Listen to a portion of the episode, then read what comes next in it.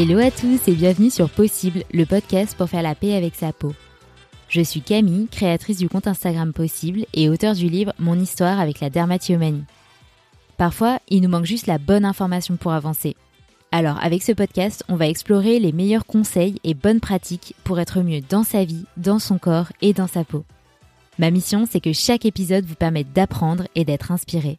Bonne écoute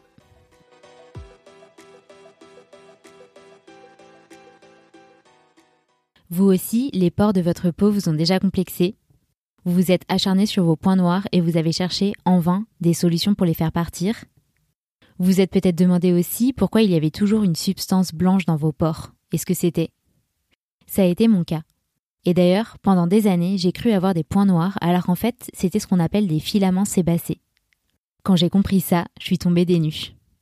Alors je me dis que ça vous fera peut-être le même effet et que vous aussi, vous avez le droit d'en savoir plus sur vos pores. Je suis donc allée poser toutes mes questions à une experte du sujet. Bérangère, plus connue sur les réseaux sociaux sous le nom de Pibou Beauty, et ingénieure cosmétique. Elle a une communauté de plus de 45 000 personnes sur Instagram et 140 000 sur YouTube. Au quotidien, elle partage du contenu sur les cosmétiques, les actifs utiles pour les différentes problématiques de peau, et elle crée aussi des routines personnalisées. Dans cet épisode, vous allez comprendre à quoi servent les pores, si leur taille est génétique ou non, et si on peut agir dessus, vous allez découvrir ce que sont vraiment les points noirs et les filaments sébacés. Bérangère vous partage aussi ses meilleurs conseils cosmétiques, actifs à utiliser et soins possibles en institut. Bonne écoute Hello Bérangère Salut Camille Merci beaucoup d'être là. Je suis vraiment contente de te parler aujourd'hui et je suis sûre qu'on va apprendre énormément de choses sur le fonctionnement de la peau. On entend un peu tout et son contraire sur les pores comme quoi ce seraient les poumons de la peau qui lui serviraient à respirer, etc. Mais on constate qu'on n'est pas tous égaux face à ça. Donc pour commencer, est-ce que tu pourrais nous rappeler ce que sont les pores et à quoi ils servent? Alors, les pores, en fait, ce sont euh, des orifices externes qui permettent tout simplement au sébum et à la sueur de s'écouler, d'arriver à la surface de la peau. En fait, les deux, à la surface de la peau, vont former ce qu'on appelle un film hydrolipidique, donc hydro pour l'eau, pour la sueur, et lipidique pour lipide pour le sébum. Et ce film hydrolipidique, il est super important pour la peau puisque ça permet de la protéger de la déshydratation, donc de maintenir l'hydratation de la peau. Ça permet de la protéger des attaques euh, bactériennes aussi, hein, puisque c'est grâce à ce film hydrolipidique qu'on a un pH qui est légèrement acide. Donc ça permet aussi de la thermoréguler, donc ça a plein de fonctions qui sont utiles. Donc en soi, les pores, on les aime pas forcément beaucoup, mais ils sont super utiles pour notre peau. Ok, et du coup, est-ce qu'il y a une différence entre les pores du visage et du corps? Alors oui, il y a une différence. Donc il faut savoir déjà que les pores, on en a sur tout le corps entier. Il y a juste au niveau de la palme des mains et de la palme des pieds où ce sont des pores qui sont un petit peu différents, où là on a uniquement la sueur. Mais euh, sinon, ce qui fait que sur le visage, ils sont un petit peu plus visibles que sur le corps, c'est euh, globalement la production de sébum qui est un petit peu plus importante sur le visage. Donc on va avoir des pores qui sont légèrement plus visibles. Ok, donc les pores, c'est vraiment un, moyen de transmission un peu entre l'intérieur et l'extérieur de la peau, mais c'est faux quand on dit qu'ils servent à respirer finalement. Oui, c'est faux. La peau ne respire pas. Si je dis pas de bêtises, il y a juste la peau de grenouille qui lui permet de respirer. ok. Et hum, la taille des pores, du coup, elle est génétique? Est-ce qu'on est plus ou moins programmé à avoir des peaux euh, hyper lisses ou alors avec des pores un peu plus élargis? Comment ça se passe? Ouais, c'est principalement de la génétique. Malheureusement, je suis désolée, mais la taille des pores, elle est principalement liée à notre génétique. On est tous différents par rapport à ça. Il y a des personnes qui auront des pores beaucoup moins visibles et des personnes qui auront des pores un petit peu plus visibles. Ok, donc c'est intimement lié aussi à notre type de peau. Les peaux plus grasses ont des pores qui sont plus larges, c'est ça? Absolument. L'un des facteurs qui va faire en sorte qu'on ait des pores un petit peu plus larges, c'est notamment la production de sébum. Et la production de sébum, c'est lié à notre génétique et à nos hormones. Donc, plus on produit de sébum, plus les pores s'élargissent et plus ils sont visibles. Est-ce qu'il y a d'autres facteurs qui élargissent les pores oui, euh, il y a notamment le vieillissement cutané. Euh, quand on vieillit, on perd en élasticité, en fermeté, et ça, ça peut donner l'apparence des pores un petit peu plus, euh, un petit peu plus large, un petit peu plus visible. Et c'est notamment lié à l'exposition au soleil, puisque le soleil, c'est la cause numéro un du vieillissement cutané. Donc il y a les deux, les deux, voilà, qui entrent en jeu. On le répétera jamais assez pour le soleil, hein, mais vraiment à garder en tête. C'est vrai que parfois on se perd dans euh, des achats de crème anti-âge, etc. Mais si on respecte pas déjà cette protection solaire, euh, c'est la base de tout.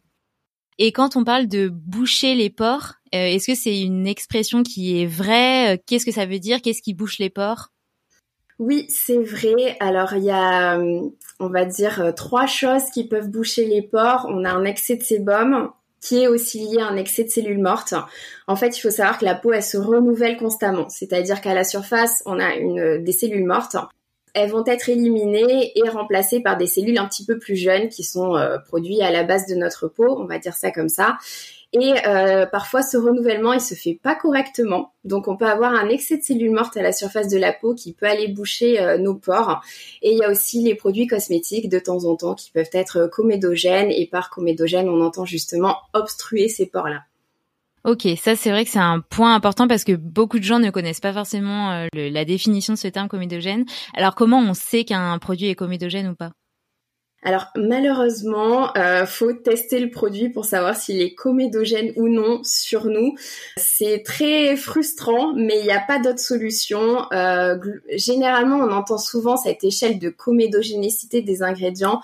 Moi personnellement, je la recommande pas du tout parce que euh, ce sont des tests qui sont pas fiables du tout à la base faut savoir que euh, vraiment à la base des bases de cette échelle de comédogénécité, les tests ils étaient faits sur des oreilles de lapin et non sur la peau des hommes. Donc même s'il y a des similarités, ben c'est pas pareil. donc euh, donc voilà, il y a déjà cette différence et on s'est rendu compte après que en fait les oreilles de lapin elles étaient beaucoup plus sensibles que nous notre peau. Donc les résultats ben sont pas forcément euh, transférables voilà de ceux du lapin à nous les hommes. Et puis en fait, on s'est tout simplement aperçu qu'on est tous différents et qu'il y a des choses qui vont être chez certains qui ne le seront pas chez d'autres. Il y a aussi la formulation du produit qui entre en jeu comme d'habitude. Le pourcentage de l'ingrédient dans la formule, il entre en jeu sur euh, le caractère comédogène ou non euh, du produit euh, final. Donc malheureusement, je suis désolée de dire ça, mais il faut tester les produits cosmétiques sur nous pour savoir s'ils sont comédogènes ou non. Parce qu'on entend beaucoup parler de l'huile de coco qui serait comédogène. Et c'est vrai que ça peut être de l'huile de coco pure, mais aussi de l'huile de coco présente dans les cosmétiques. Donc ça, toi, de ton expérience, est-ce que tu remarques que quand même souvent l'huile de coco est comédogène ou même pas forcément? Oui, alors l'huile de coco, ça reste quand même l'un des ingrédients euh, les plus comédogènes euh, qu'on connaît à l'heure actuelle. Ce que je conseille, c'est bien entendu quand on a une peau à tendance acnéique, on va éviter euh, d'utiliser de l'huile de coco simple, pure, végétale. Ça, c'est à ne pas faire. Après, quand il y en a dans une crème hydratante, ça ne veut pas forcément dire que cette crème hydratante, elle sera comédogène ou non. C'est vrai que, par mesure de précaution, je ne le conseillerais pas aux peaux qui, ont, qui sont à tendance acnique.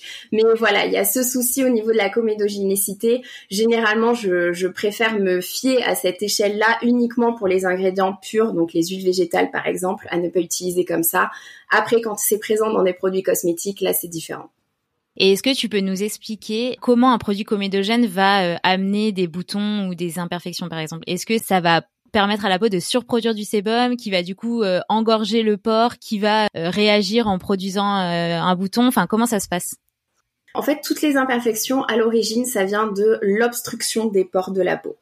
Donc, globalement, un produit comédogène, c'est ça qu'il va faire. Il va aller obstruer nos pores et ça va créer un bouchon un bouchon où il va y avoir un excès de sébum, un excès de cellules mortes, un excès d'huile végétale par exemple, ça va boucher nos pores et c'est ça qui va créer par la suite une imperfection, un point noir, un point blanc ou alors après une inflammation avec euh, les papules, etc. Et alors, est-ce que appliquer trop de produits sur sa peau, ça peut avoir le même effet et ça peut boucher les pores? Non, pour moi, c'est pas lié au nombre de produits cosmétiques à utiliser. Euh, en soi, on peut utiliser euh, le nombre de produits cosmétiques qu'on a envie. Personnellement, c'est pas forcément ce que je recommande pour avoir une efficacité. De toute façon, je, préfère recommander des routines qui sont assez simples, puisque même si c'est pas lié au nombre de produits cosmétiques, si on multiplie le nombre de produits, forcément, on multiplie les risques d'avoir un produit comédogène dans sa routine. Donc, vaut mieux rester simple. Et est-ce qu'on peut dire que la peau a une capacité d'absorption limitée? Donc si on met beaucoup de produits, en fait, ce sera limite inutile parce que la peau pourra pas euh, tout prendre. Alors, je sais pas si elle a une capacité d'absorption qui est limitée, mais de toute façon, euh, les produits cosmétiques, ben, plus on en met, plus on met des couches, plus forcément celui qui va arriver en dernier, et eh ben lui, il aura une pénétration qui sera pas forcément optimale, puisqu'il y aura des, des produits euh, qui auront été mis avant. Il faut savoir que dans les ingrédients cosmétiques, il y a certains ingrédients, leur rôle, c'est justement de rester à la surface de la peau, et c'est comme ça qu'ils fonctionnent sur notre peau, qu'ils ont des bénéfices. Donc, euh, donc oui, ça peut gêner en fait euh, la pénétration du produit si on l'applique après, je sais pas, trois, quatre couches, etc. Ben la pénétration forcément, elle sera pas forcément pas optimale. Et il y a quelques règles que tu pourrais peut-être nous rappeler sur euh, l'ordre, notamment commencer par euh, les sérums aqueux, donc qui sont pleins d'eau, euh, plutôt que quelque chose de huileux qui va peut-être faire une barrière et empêcher le reste des produits de pénétrer la peau. Est-ce que tu pourrais nous rappeler ça? Oui, c'est ça. Généralement, on conseille toujours, ben, première étape forcément, le nettoyage. Et ensuite, au niveau des produits cosmétiques, euh, c'est préférable de les utiliser du plus léger, du plus aqueux, au plus épais, au plus riche, au plus huileux. Donc, c'est-à-dire, on va commencer par tout ce qui est produit euh, vraiment très très liquide, semblable à de l'eau, tout simplement. Et on va aller vers des euh, textures un petit peu plus riches. Donc, par exemple, commencer par un sérum aqueux ensuite avoir un produit émulsionné et ensuite finir par euh, une crème qui est riche si on a besoin ou une huile végétale par exemple. Donc toujours du plus léger au plus épais au plus riche. Et la crème solaire à la fin. Et la crème solaire en tout dernier. Bon après on n'est pas tous obligés d'avoir une routine qui comprend euh, trois ou quatre produits. Il y a certaines personnes qui ressentent pas forcément le besoin de mettre un sérum ou qui préfèrent mettre juste euh, sérum et crème solaire. Enfin voilà, tout est possible. C'est important de le rappeler. Pour revenir à ce qui est euh, ce qui bouche les portes, à mentionner deux causes. La deuxième, c'est le renouvellement cellulaire qui se fait mal. Qu'est-ce qui peut expliquer ça? Alors, on ne sait pas exactement. Il euh, y a plein de choses qu'on ne sait pas en fait au niveau de la peau. Euh, ce qui peut faire en sorte qu'il y ait un renouvellement cellulaire qui se passe pas correctement. Déjà, il y a l'âge qui entre en jeu. Plus on vieillit, plus c'est un mécanisme qui a du mal à se faire naturellement. Et il y a aussi le taux d'hydratation de la peau pour que la peau fonctionne correctement et qu'elle ait un bon renouvellement cellulaire, il faut qu'elle soit bien hydratée. Ça, c'est, on va dire, je pense, les deux principaux facteurs euh, qui peuvent jouer sur ce renouvellement cellulaire. Donc l'hydratation et l'âge.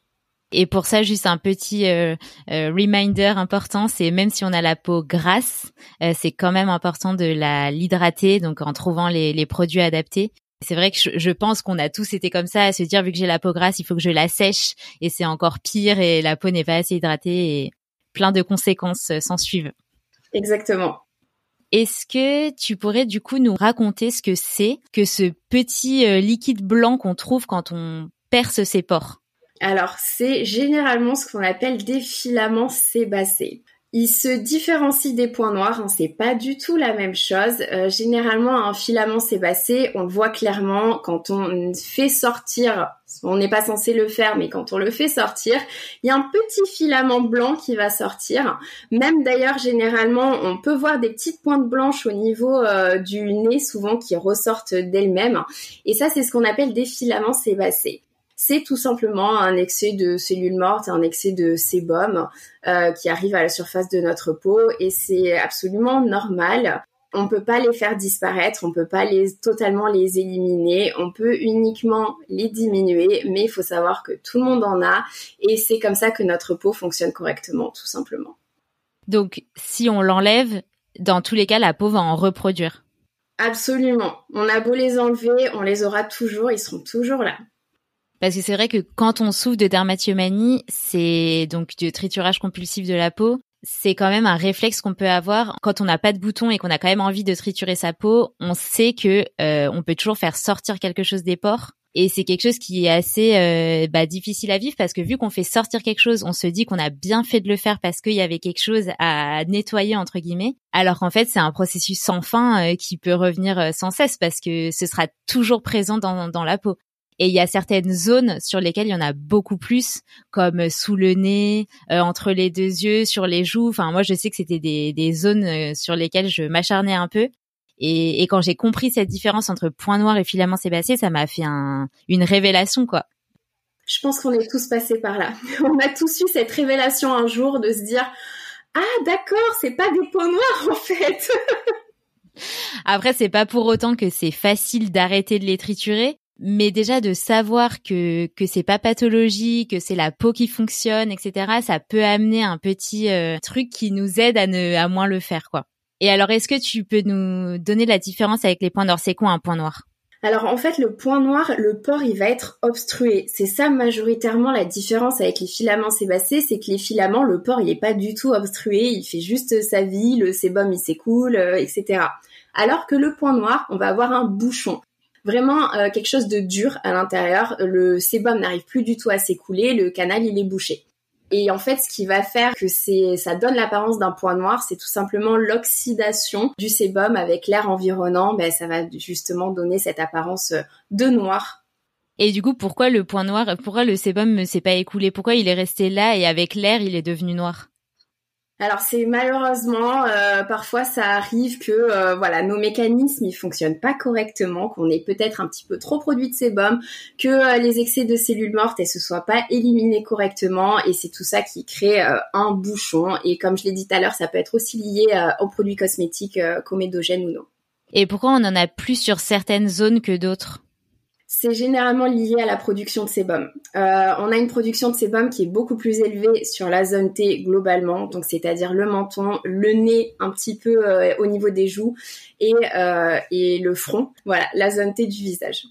Et alors, est-ce que tout ce qui est gommage, c'est intéressant dans ce cas-là parce que c'est vrai que c'est souvent un réflexe qu'on a. On, se dit, bah, vu que j'ai des points noirs, il faut entre guillemets que je gomme tout ça comme si le gommage allait nettoyer un peu la surface. Toi, qu'est-ce que t'en penses? J'imagine que ça a un intérêt sur le renouvellement cellulaire aussi. Toi, qu'est-ce que tu préconises sur le gommage? Alors sur euh, le gommage, je vais parler de l'exfoliation plutôt en général de la peau. On peut exfolier sa peau de deux façons différentes. Soit en utilisant euh, des particules abrasives, donc ça c'est ce qu'on appelle le gommage mécanique, soit en utilisant euh, plutôt des acides exfoliants ou alors des enzymes exfoliantes. Et ça, c'est ce qu'on appelle l'exfoliation plutôt chimique, c'est-à-dire qu'il n'y a pas du tout de particules abrasives. ça fonctionne juste, ce sont des acides qui vont rompre le lien entre nos cellules et euh, donc moi, ce que je recommande plutôt, c'est l'exfoliation chimique puisque ça va apporter plus de bénéfices pour la peau.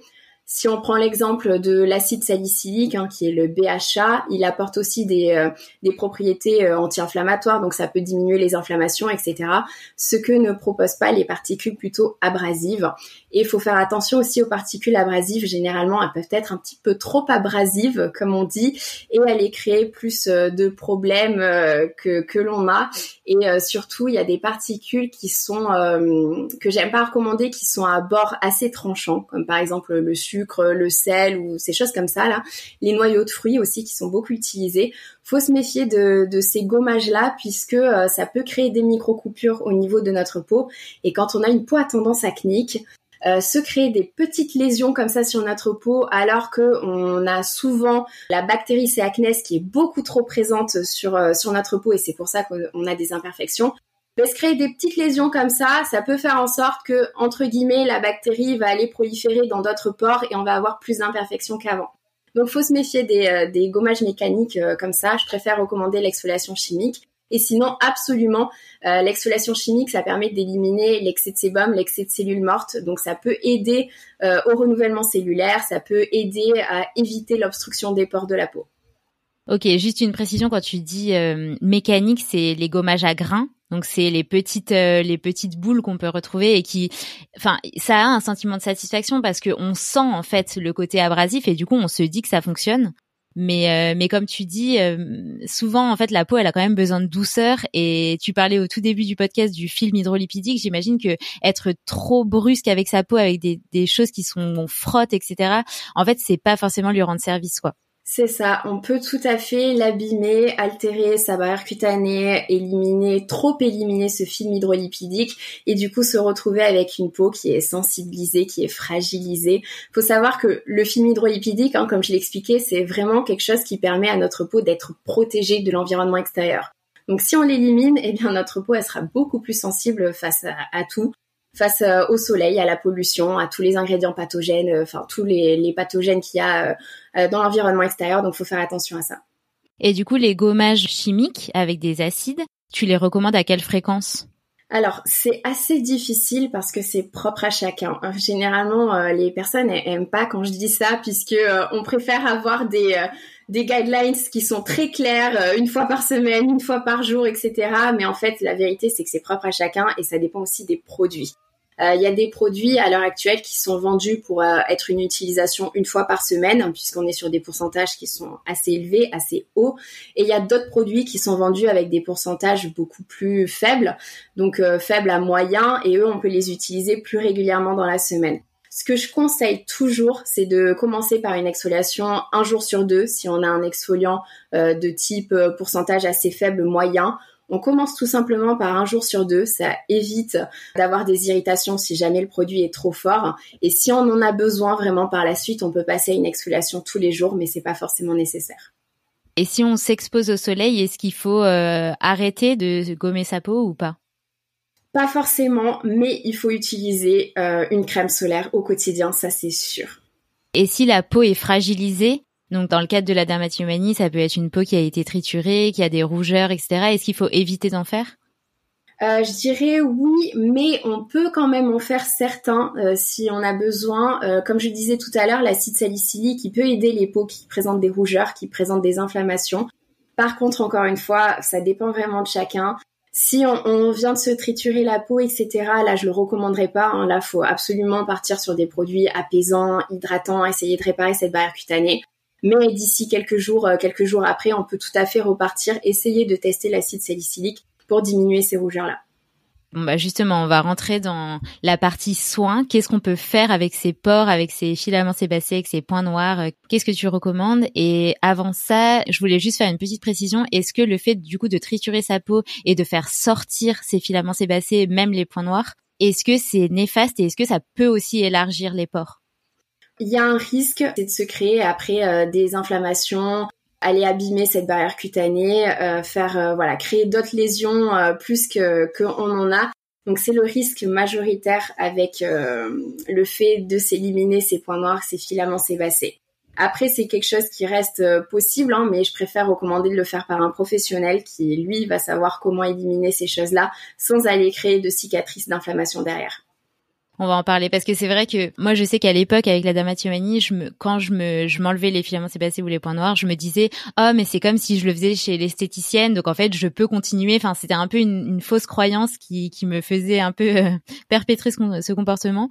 Alors, est-ce que du coup c'est possible de les atténuer ces pores dilatés et si oui, comment?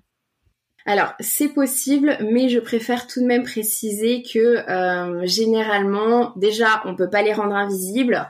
Et puis généralement, euh, l'action des cosmétiques, ça sera quand même assez minime. Hein. Il faut bien prendre conscience que les pores, ils seront là, ils seront visibles et euh, que c'est comme ça. Mais on peut tout de même essayer euh, de les diminuer. Pour cela, il y a plusieurs étapes. Premièrement, il faut avoir un bon système de nettoyage. c'est l'étape primordiale pour éliminer les saletés, la pollution, etc. Ensuite, il y a l'hydratation, comme on a dit, on en a déjà parlé. L'hydratation, c'est super important euh, également.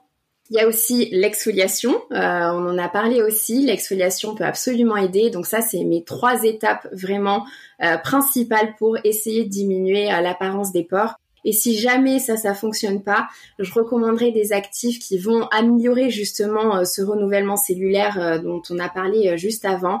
Par exemple, le rétinol ou alors l'acide azélaïque.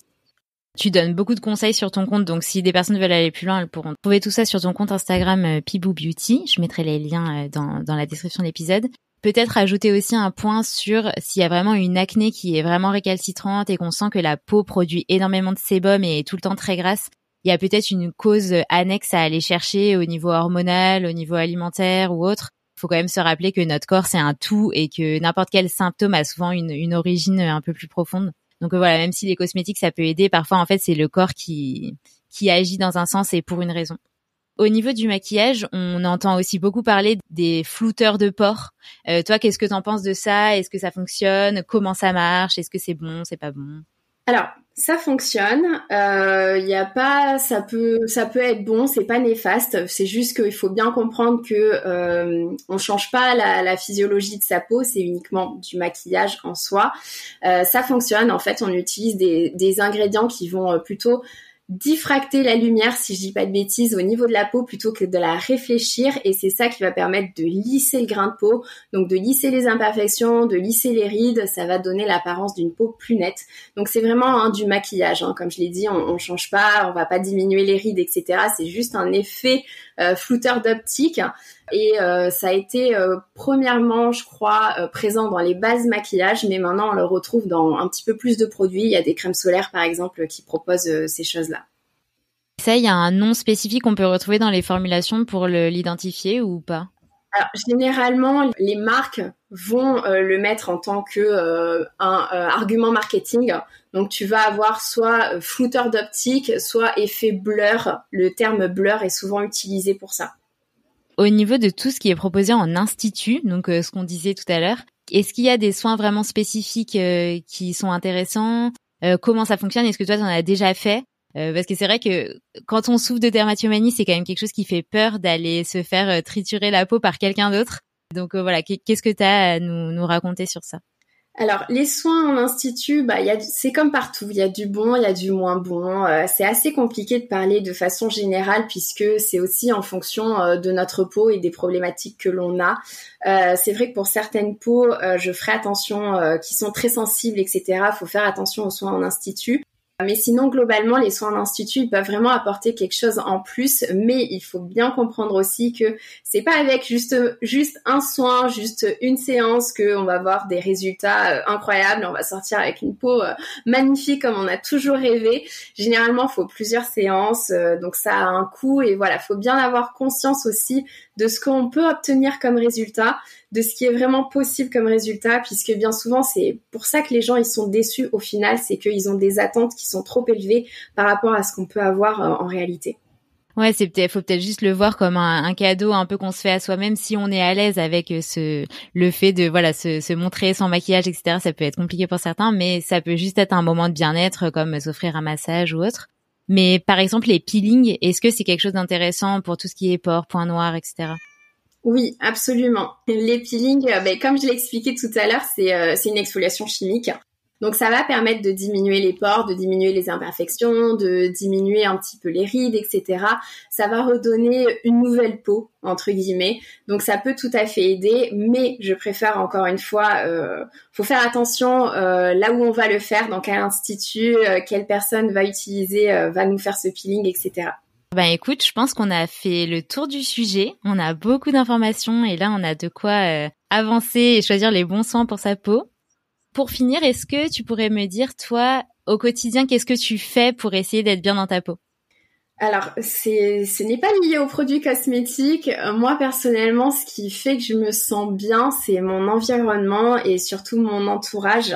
Je me suis lancée dans l'entrepreneuriat il y a quelques années et c'est là que je me suis vraiment rendu compte que l'entourage, c'est sacré faut être bien entouré dans la vie si on a envie d'être heureux, si on a envie de faire des bonnes choses, des belles choses, si on a envie de, de vivre des aventures, etc. C'est vraiment l'entourage qui est primordial. Super, super message. Où est-ce que les personnes peuvent te contacter si elles ont envie d'en savoir plus, poser des questions, etc. Alors sur mon Instagram, également, euh, j'essaye de répondre à presque tous les commentaires sous ma chaîne YouTube aussi. Euh, et, voilà. Et puis je propose aussi des routines, euh, mon aide pour créer des routines si besoin. Super, bah merci beaucoup Bérangère. Merci à toi. À bientôt. À bientôt. Merci d'être resté jusqu'au bout de cet épisode. J'espère que vous avez appris plein de choses. N'hésitez pas à noter quelque part ce que vous avez retenu. C'est important de le faire, sinon vous allez oublier.